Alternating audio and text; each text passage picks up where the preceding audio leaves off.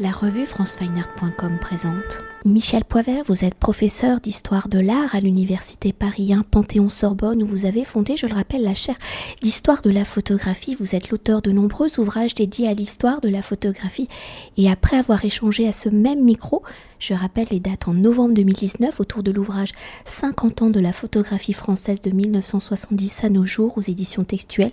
Nous nous rencontrons aujourd'hui pour évoquer ensemble votre dernier ouvrage Contre-culture dans la photographie contemporaine, publié également aux éditions textuelles. Et je précise également que le lancement de l'ouvrage est accompagné d'une exposition à la Galerie Binôme que l'on peut découvrir jusqu'au 14 janvier 2023 et qui présente 25 artistes dont les enjeux de leur écriture plastique sont au cœur de cette réinvention de la photographie que vous analysez dans l'ouvrage. Alors pour entrer au cœur du sujet, présentant 180 œuvres et 130 photographes, dont je précise également que 50 d'entre eux ont déjà échangé autour du micro de France Fine et en s'articulant sept chapitres, l'ouvrage Contre-culture dans la photographie contemporaine a pour volonté de révéler la vitalité d'un nouveau pan de la création photographique contemporaine où depuis près de 25 ans, à l'entrée du 21e siècle, à l'ère du tout numérique, par son évolution technologique mettant la photographie, l'image au cœur de notre quotidien et étant pratiquée par tous les artistes par leur statut de pouvoir interroger, questionner, montrer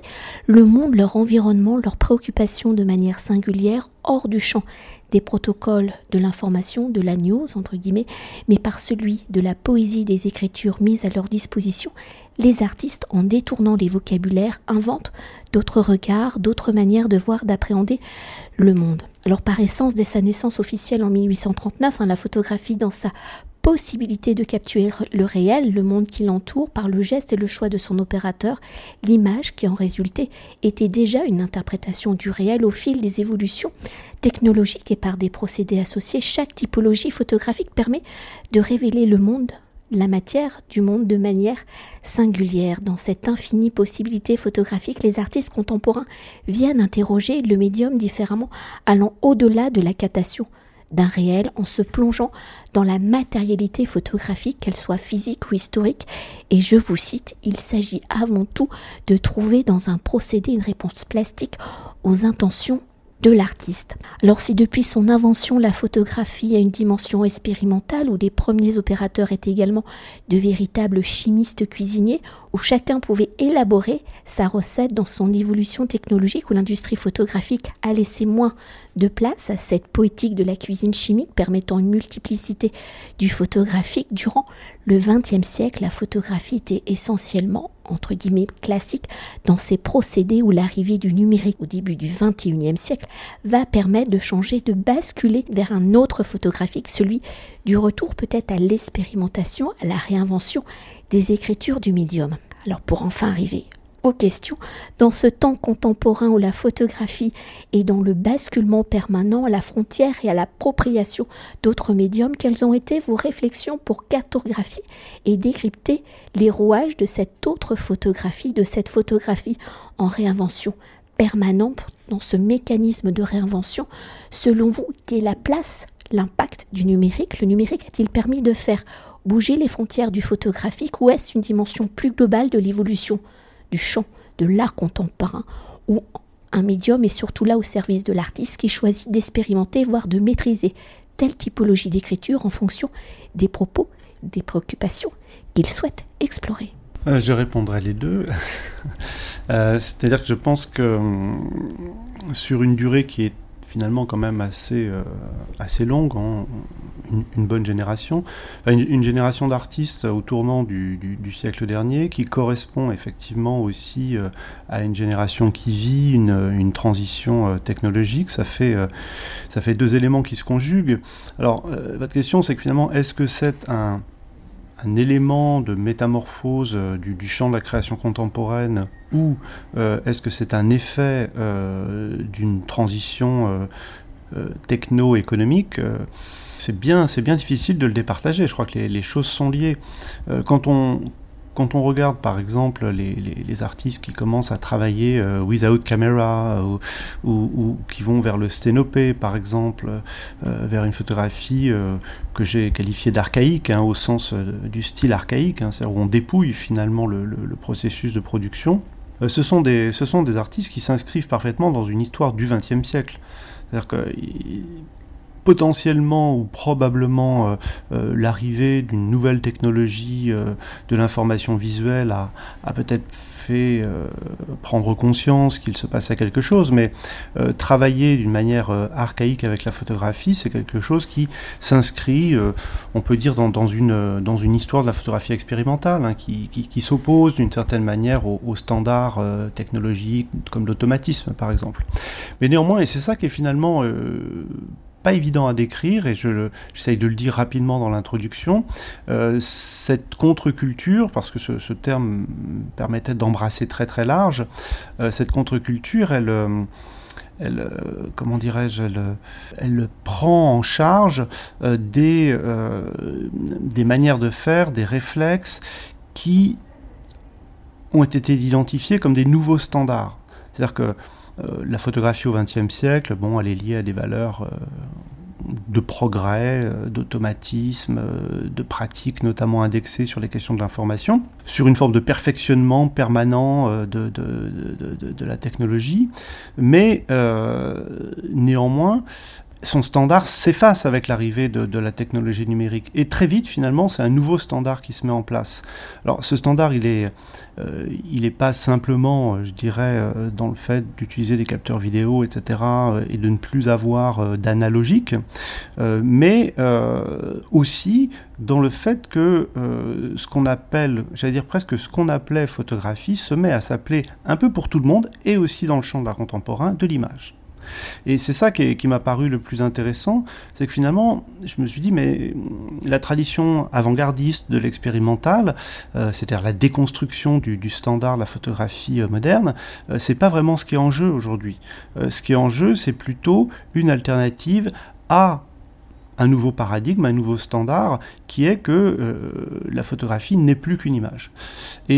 Moi, j'ai tendance à, penser au regard de la multiplicité des œuvres, des pratiques, des approches, euh, que le, dénominateur commun, peut-être le, plus petit dénominateur commun, c'est euh, de repousser ce paradigme de l'image, ou en tout cas de le mettre en crise par la photographie. C'est ça qui est très étrange hein, dans cette histoire euh, très très récente et qui, dans laquelle nous baignons d'une certaine manière, c'est que finalement, la photographie n'est pas qu'une image. Et d'une certaine manière, pour montrer que la photographie n'est pas qu'une image, en utilisant tout ce qui est le plus photographique, mais pour ne pas produire nécessairement une image, c'est ce qui permet d'établir in vivo, en acte, une critique de l'image. Et c'est ça qui m'a semblé important dans euh, cette contre-culture, si on veut bien l'appeler comme ça, c'est-à-dire que c'est quelque chose qui est un fait anthropologique, un fait de civilisation, bien plus que un effet de style. Voyez, c'est pas la photographie plasticienne, c'est pas la photographie expérimentale. Ces différentes ouvertures dans le livre montrent que on est vraiment avec la photographie euh, dans, toutes ses dimensions aujourd'hui, dans un, fait qui résiste. Une, une structure qui résiste et qui met en crise la notion même d'image. Alors peut-être pour euh, continuer d'appréhender cette autre photographie, la multiplicité, la multiplicité de ces écritures, dans un premier temps, vous l'avez déjà légèrement abordé, peut-on s'attarder sur le titre? Sur le choix du titre de l'ouvrage et du terme contre-culture qui par définition est un courant culturel qui se définit en opposition à la culture dominante. Alors si la culture dominante aujourd'hui la fabrication de l'image par le tout numérique, en parcourant l'ouvrage et les œuvres des artistes, le numérique y joue pour certains un élément hein, de réflexion, une étape du travail où ici le numérique n'est pas rejeté comme tout procédé photographique, il fait partie du processus de création.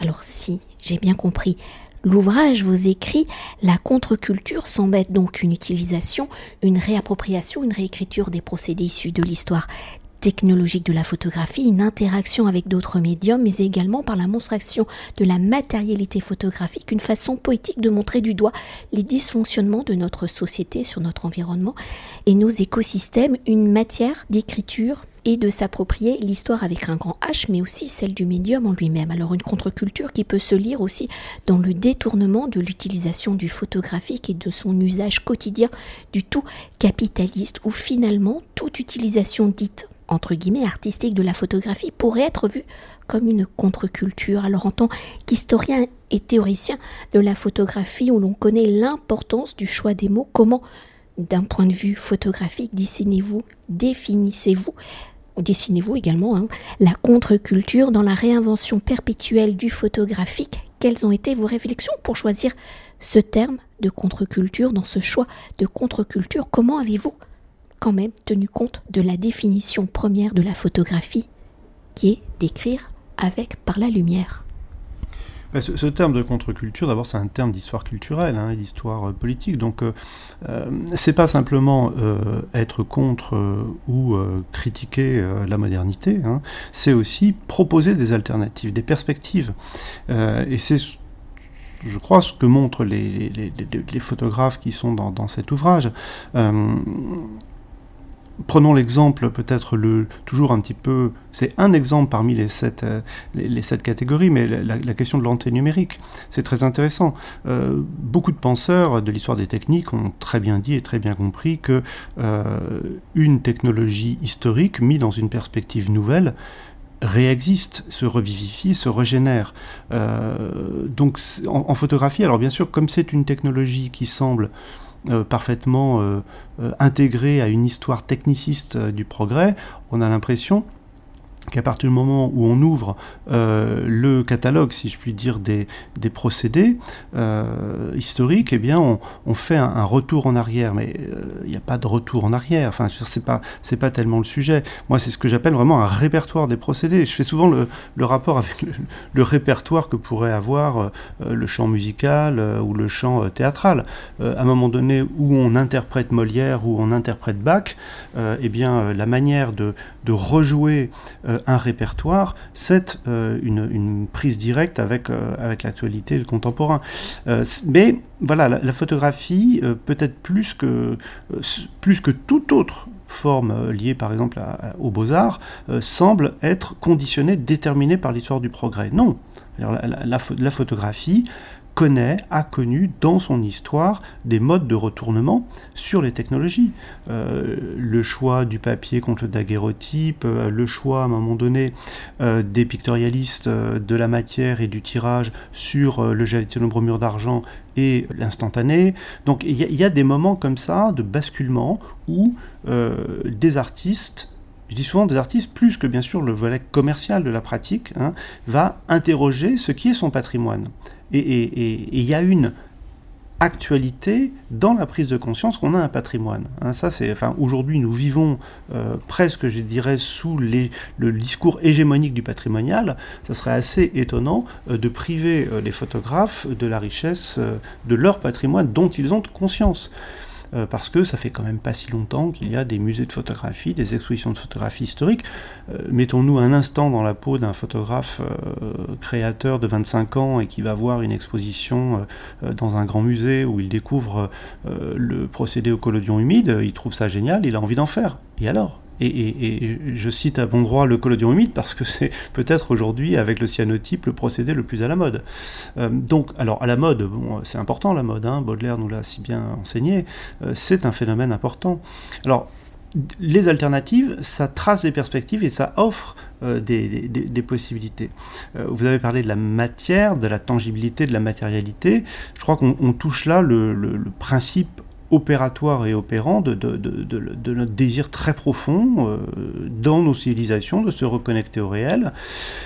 On passe euh, du temps devant les écrans, euh, devant on partage des images, on fait beaucoup de choses, on fait beaucoup de projections, etc. Mais le besoin de, toucher le papier, l'encre, la chimie, ça fait du bien ça fait du bien, et euh, au même titre que on va euh, bûcheronner euh, ou, ou, avoir des activités maraîchères, ça fait du bien.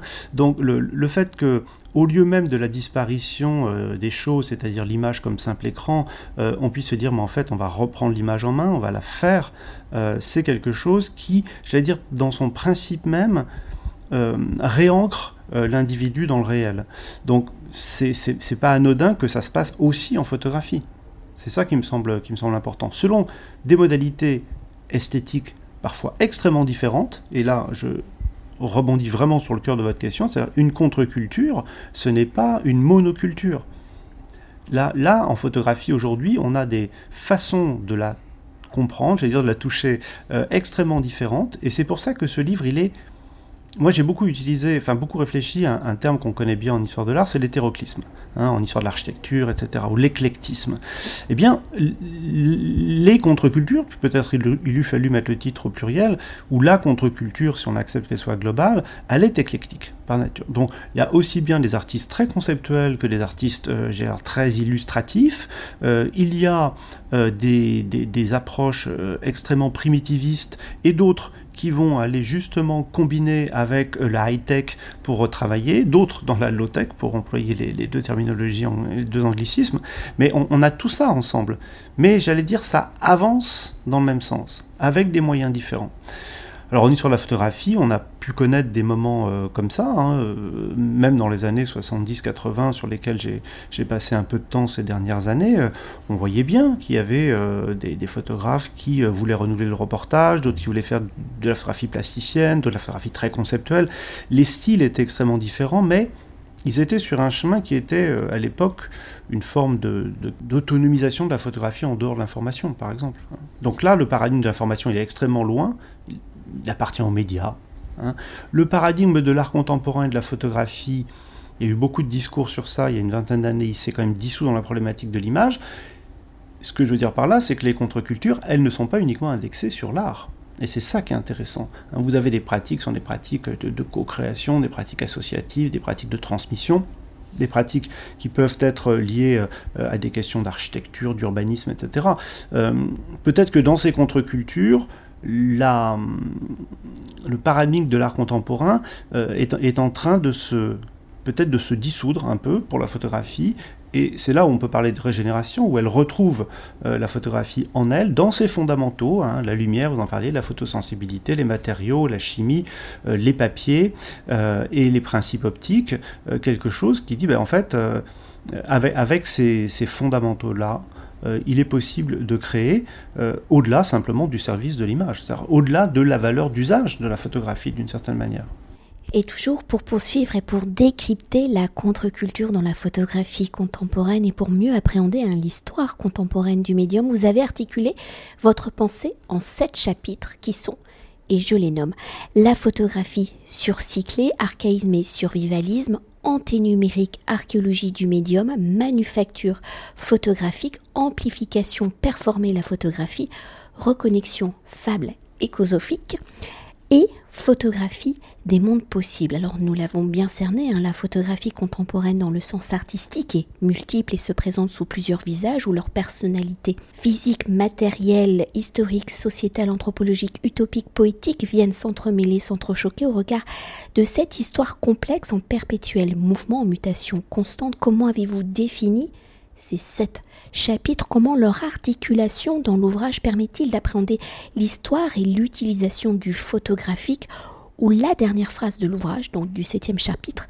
je la cite parce que je l'aime bien, dans une histoire de la photographie actuelle, les mondes possibles ressemblent à une immense respiration utopique, une libération de l'imaginaire. Alors les, choix de, ces thèmes, si on veut les appeler comme ça, en fait, en réalité, c'est plutôt une typologie. C'est-à-dire je suis vraiment parti des corpus. Hein, des centaines, des centaines d'œuvres, de découvertes, euh, d'explorations.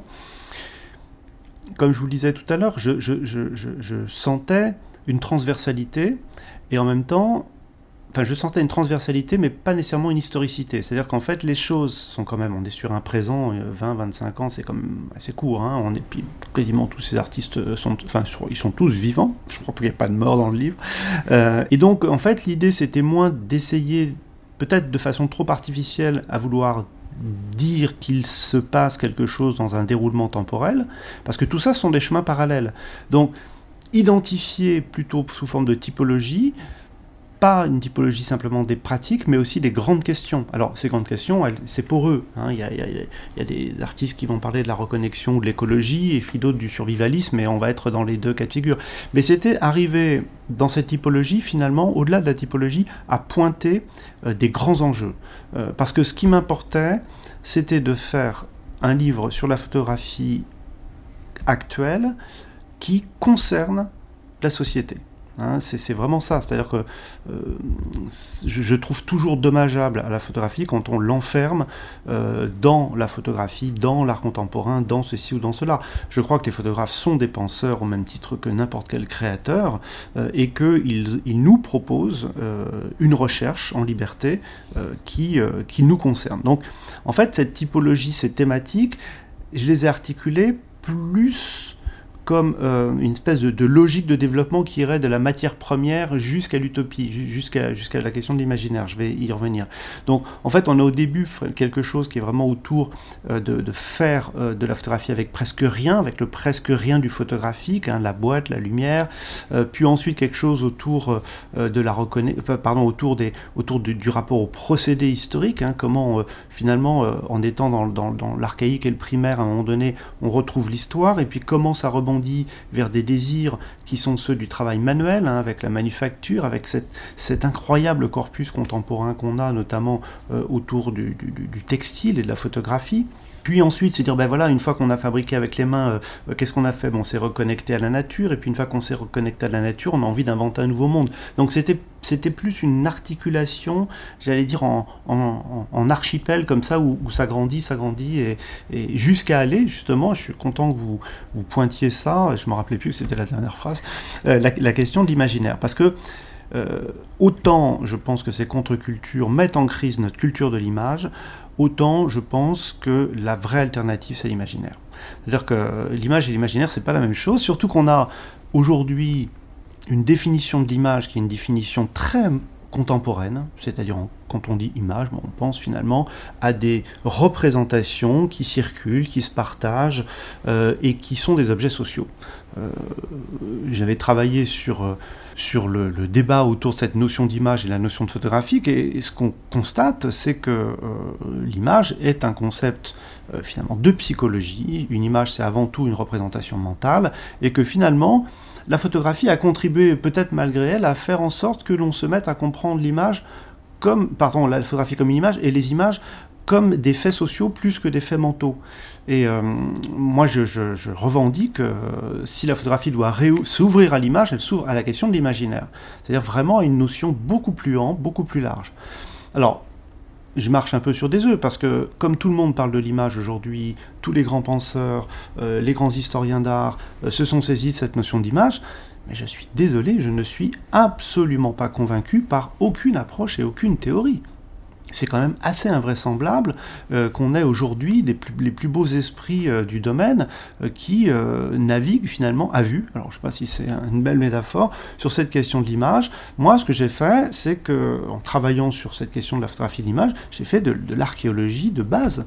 C'est-à-dire, qu'est-ce qu'on appelle une image Qu'est-ce que ça veut dire Comment ça sert Et à quoi ça sert Et ben voilà, euh, il pas, il suffit pas de traduire le mot euh, image en grec ancien, en latin euh, ou en, je ne sais quelle autre langue pour faire des, interprétations parfois, je dirais, un peu filandreuses. Restons simples.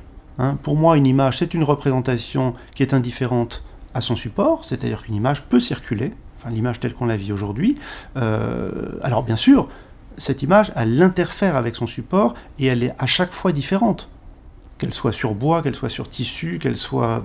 Mais néanmoins, la profonde différence avec la photographie, c'est qu'une image photographique, si on veut l'appeler comme ça, elle est uniquement interdépendante des technologies et de la culture photographique, dans toute leur diversité. Et c'est ça qui est différent.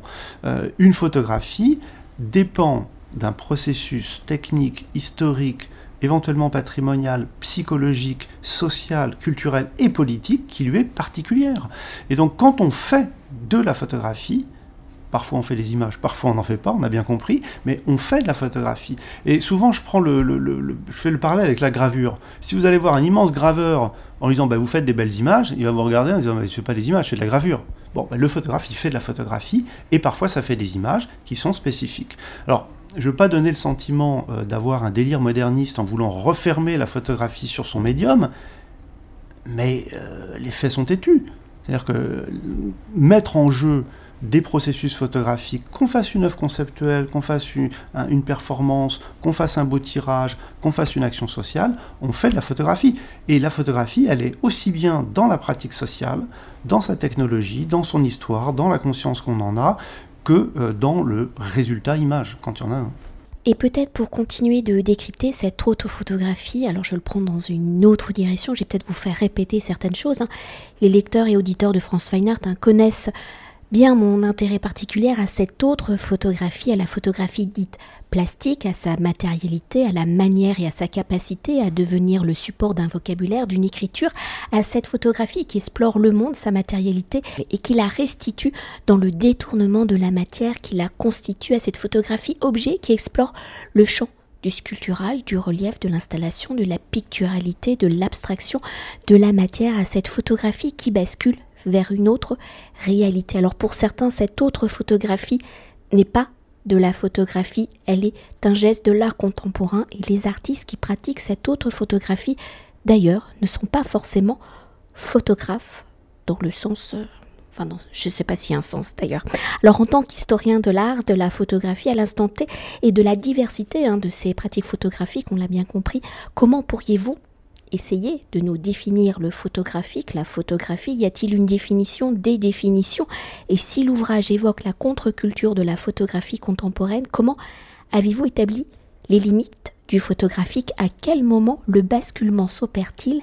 Est-ce que ce basculement, cette expérimentation, transformation, que l'on peut définir comme, entre guillemets, réinventer la photographie? Je, je commencerai par une boutade on peut faire de la photographie sans faire des photographies. Alors quand on a dit ça, euh, vous pouvez constater qu'il y a quantité d'artistes depuis très longtemps qui vont au cœur du photographique, c'est-à-dire d'une pensée de la lumière, d'une histoire de la perspective, des théories de l'optique, de technologie de l'automatisme, de tout ce que vous voulez, de la qualité des papiers, des phénomènes de sensibilité, de la mythologie du laboratoire, de notions comme l'image latente, et j'en passe et des meilleurs, il y a tout un lexique, j'allais dire, il y a tout un, tout un, un, ensemble, une famille de concepts et de notions qui, avant même d'être quoi que ce soit de matériel, sont des notions qui appartiennent à l'histoire de la photographie. Donc, j'allais dire, on peut faire de la photographie, en principe, même pas en, même, même pas en pratique. On, peut penser photographique, on peut s'intéresser à la photographie. Alors après, on voit bien chez les artistes aujourd'hui euh, euh, qu'on va mobiliser euh, la question de la photosensibilité, qu'on va mobiliser quelque chose qui est de l'ordre du lien social, qu'on va mobiliser et détourner une technique, qu'on va réemployer, qu'on va s'approprier. Mais à chaque fois, c'est l'histoire, les principes, les paradigmes du photographique qui sont en jeu. Et c'est ça qui est intéressant. Donc pour moi, il n'y a pas tellement de, débat sur les limites entre ce qui serait euh, du, de la photographie ou pas de la photographie, parce qu'il y a du photographique. Hein. C'est un terme qui, est apparu dans les années 1980 avec euh, Philippe Dubois notamment, ou Rosalind Cross, des grands théoriciens, euh, pour justement casser euh, les limites de la compréhension de la photographie. Et pour, ça, à l'époque, on dit voilà, la photographie est devenue un objet théorique. C'était très beau comme idée, et c'est très vrai. Et moi, je revendique euh, euh, cet héritage parce que je pense que l'on peut penser et pratiquer la photographie d'une manière extrêmement ouverte au-delà de ses usages. Alors, il y a eu, il y a il y aura des, des, courants dominants, des paradigmes dominants dans le domaine de la photographie. Aujourd'hui, on sait que c'est plus tellement la question de l'information, même si finalement, euh, pour le sens commun, je dirais que quand on dit photographie, on va peut-être penser encore au reportage ou photographie de famille, mais ça existe.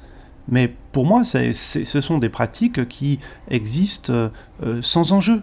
C'est-à-dire elles, sont neutralisées dans, leurs usages. Euh, alors que le rôle des artistes, en tant que pour moi qui sont des chercheurs, hein, sont des gens qui vont aller puiser dans le photographique pour interroger le monde et, bien sûr, par le fait même, dans l'acte, dans la pratique, interroger ce que photographie peut vouloir encore dire, faire ou faire dire. Et c'est ça qui est intéressant pour la photographie. Il y a eu pas mal d'expositions et de courants ces dernières années sur la question d'une régénération ou d'une réinvention. C'est joli cette notion de réinvention. D'ailleurs, je pense qu'on va pas mal y travailler dans les prochaines années. moi, ça, m'intéresse beaucoup parce que une, une, invention se réinvente tout le temps. en tant qu'historien, on voit bien, selon les époques, qui et quoi on décide de célébrer comme inventeur et comme invention. Donc en fait, c'est des processus dynamiques, les prises de conscience euh, culturelles. Euh, euh, le, nouveau, c'est aussi l'ancien qu'on décide de présentifier et d'actualiser. Donc, selon les époques, selon les sensibilités, eh bien, on réinvente tout le temps. Il n'y a, pas, euh, a pas une invention et puis une histoire du progrès. Il y a des réinventions permanentes. Il y a des, y a des révolutions, des contre-révolutions, des modernes, des anti-modernes. Et, en fait, il y a toujours le, in et le off, le, pour et le contre. Et c'est parce que les histoires sont dialectiques qu'elles sont intéressantes. Donc aujourd'hui, on vit une, période qui est extrêmement riche et complexe à saisir, parce qu'il y a à la fois une espèce de euh, de, de, de, nouvelles pensées euh, du documentaire depuis aussi 20, 25, 30 ans, qui arrivent, à mon avis, aujourd'hui à un stade que certains pourraient qualifier de, de néoclassicisme documentaire. C'est-à-dire qu'on, ok, on fait plus du reportage, mais euh, on va sur les lieux quand même, on fait des mises en scène, on repense, on, pense la mythologie et la mémoire en même temps. Donc tout ça est absolument passionnant, mais on, voit bien que finalement le, le reportage dans sa grandeur mythologique, il n'a pas duré longtemps, hein, c'est les années 30 aux années 60. Hein. Et à partir de la fin des années 60, début des années 70, on met en crise le modèle du reportage pour mettre en place le jeu, la sensibilité subjective de l'auteur. Donc on, casse tout, le métier continue, mais il est neutralisé, il n'a plus d'intérêt. Vous voulez être aujourd'hui photoreporteur, vous pouvez être photoreporteur, mais tous les principes que vous allez activer sont des principes académiques du métier. Donc c'est pas inintéressant parce que parfois, bien sûr, euh, il se passe quelque chose, mais assez rarement. Euh, par contre, ceux qui ont décidé de devenir auteurs à un moment donné et qui euh, ont abandonné j'appellerais ça les, reporters défroqués, hein, qui, ont abandonné ces principes pour essayer de conjuguer une documentation avec le réel en étant dans des temporalités plus longues, en utilisant des symboles qui peuvent venir de l'histoire de l'art, etc. Ils nous ont conquis dans les années 90-2000. Bon, maintenant, ça aussi, c'est devenu une forme d'académisme. Alors, j'allais dire, c'est assez marrant parce que dans les formes contre-culturelles de la photographie, on, va commencer à trouver des, euh, des photographes documentaires défroqués. C'est-à-dire des gens qui disent, bah, en fait, moi, je suis allé très loin dans la théâtralité, etc.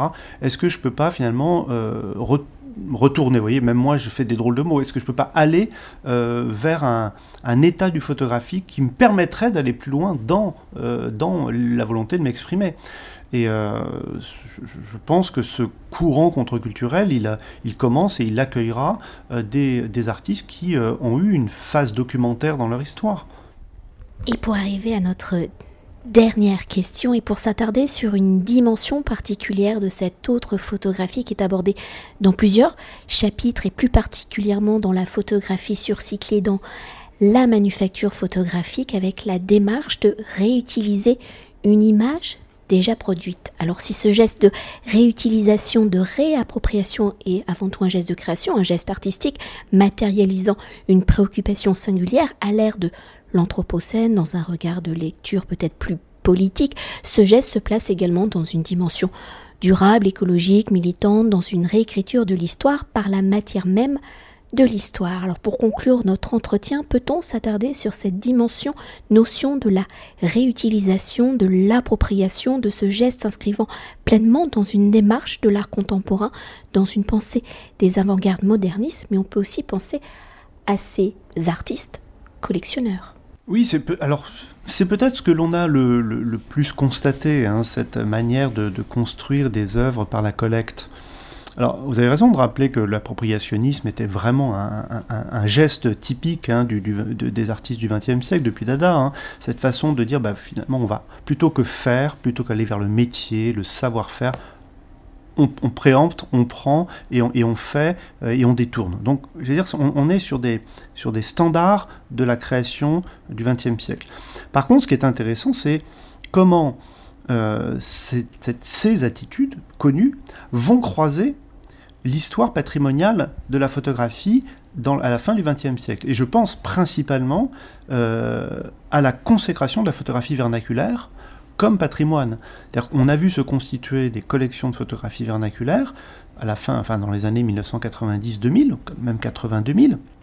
Alors même qu'il y avait déjà des artistes comme Hans-Peter Feldman qui travaillaient sur ces questions-là, donc souvent les artistes nous éclairent, hein, ils sont un peu à l'avant-garde, hein, c'est rien de le dire, euh, mais le fait que des techniques d'appropriation sont devenues légitimes et que ces photographies qui valaient rien, la photographie de famille, la euh, photographie de mariage, sont devenues des objets consacrés par le patrimoine, ça a tout changé.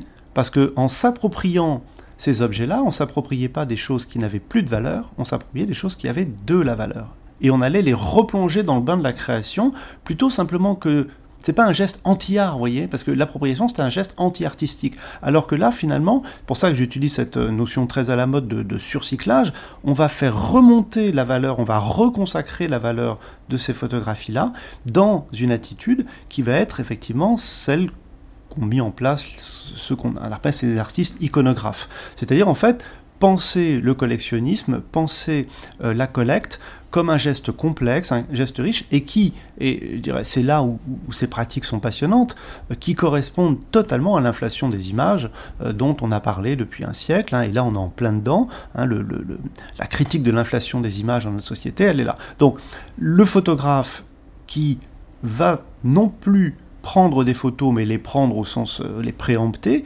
va faire un geste totalement artistique, totalement photographique, qui va, à certains égards, venir presque comme une antidote, dire ben, les flux d'images, on les arrête, on fait des masses, et ces masses, on les regarde comme des organismes, et on les fait fonctionner sur un mode esthétique. Et là, on a des propositions qui sont intéressantes encore une fois, mon travail d'historien, c'est pas d'établir des échelles de valeur dans les œuvres, c'est de dessiner euh, des modes de récit pour essayer de décrypter les phénomènes. Merci beaucoup. Merci à vous. Cet entretien a été réalisé par franceweiner.com.